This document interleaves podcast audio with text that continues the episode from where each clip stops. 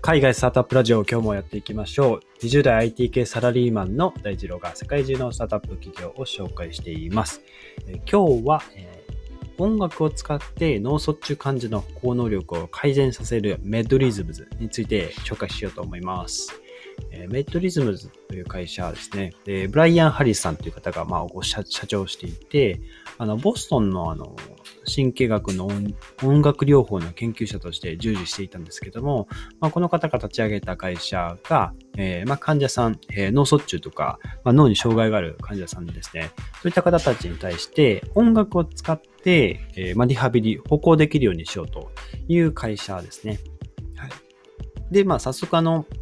どういった技術を提供しているかというところをあのお話していくと、まあ、患者さんはイヤホンつけて、で、まあ、靴にですね、あのセンサーを取り付けます。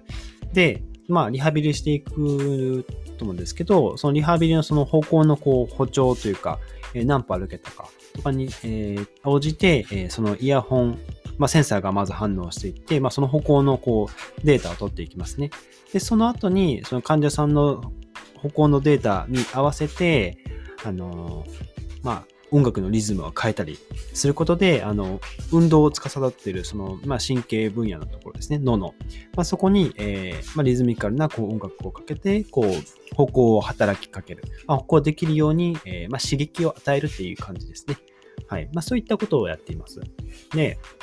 まあ、このハリスさんご自身がですね、あの、さっき言った、あの、ボストンの、あの、スパルディングリハビリテーション病院という、まあ、病院があるらしくって、えーまあ、ここでですね、まあ、患者さんとか、まあ、その、えーご家族からですね、まあ、病院の、まあ、外でですね、病院と同じように治療を受けるにはどうしたらいいかっていう、まあ、結構ご質問があったようで、これに対してのその的確な、こう、まあ、メソッドがなかったというところで、えーまあ、このメトリズムを立ち上げた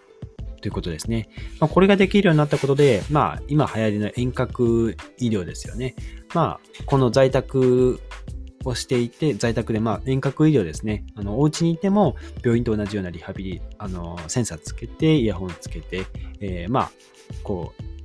ご自身でリハビリしていくということができるようになった。まあ、ここはすごく今、医療業界で求められているところですね。リモートで、オンラインでこう、お医師ドクターと面談したりとか、まあ、そういったところがどんどんどんどん普及していくことで、まあ、特定の分野の病気に対するお医者さんはそこまでわざわざ行かないといけないとか、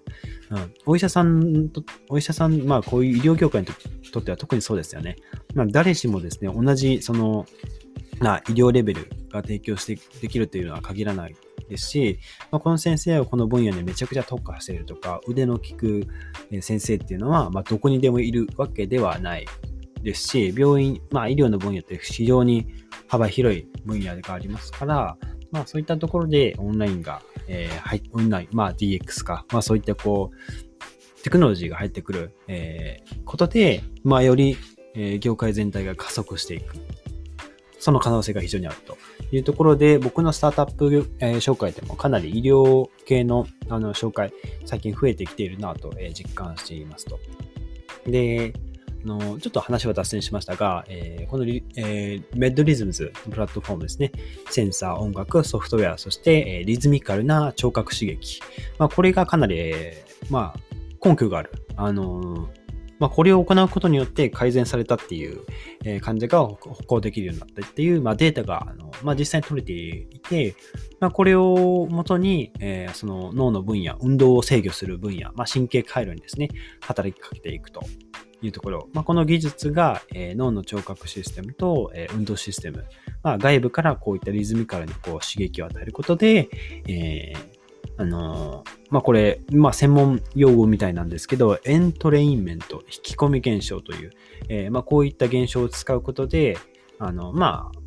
このリハビリを行っていくことで、時間経過とともに不幸機能に、まあ、改善をもたらすという、えー結果が出ているわけですね。で、まあ、今後はそのコロナの影響によって、えー遠隔医療っていうのはどんどん加速していくんだろうなというところですね。えーまあ、在宅での、遠隔医療は、まあ、余儀なくされてるっていう感じですかね。あの、まあ、特に在宅医療になってくると、その患者さんのコンプライアンスと、まあ、回復の両方に重きを置いて、やっていく必要がありますね。はい。まあ、患者さんの個人情報ですからね。あの、オンライン医療、そのオンラインでこう面談して、えー、まあその会話とかをまあ録画するとか、あの、まあやっぱ症状を見ないと先生もわからないですから、あの、まあ時にはまあ触診をしたりする必要があったりする場合もありますが、なかなかオンラインだとそこまでは難しいので、あの、まあ目視、えー、映像とか、まあそういったところ、あとは患者さんの声ですね、そういったところから、えー、ヒアリングしていく必要はありますね。はい。というところで、えー、まあ、このメッドリズムズは、えー、今、その治療を家庭に移行させるっていう、まあ、まあ、トレンドというか、あのー、世の中の流れですね。これをうまく、ま、利用している、えー、企業になってくるのかなと、え、思っています。ということで、え、今日は、え、ま、音楽を利用して、え脳卒中患者の高能力を改善させるメッドリズムズについてご紹介してみました。まあ、最近、医療業界のスタートアップで紹介したものだと、まあ、治療っていう分野ではないですけども、ドキシミティっていう、お医者さん版のリンクロインですね。あの、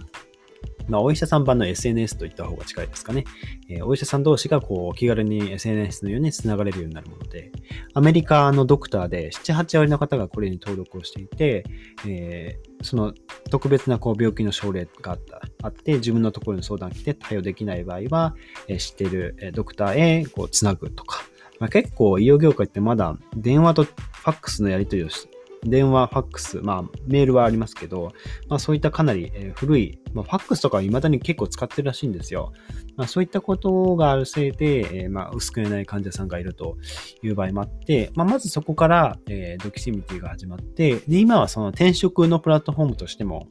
機能しているみたいで、えー、まあ、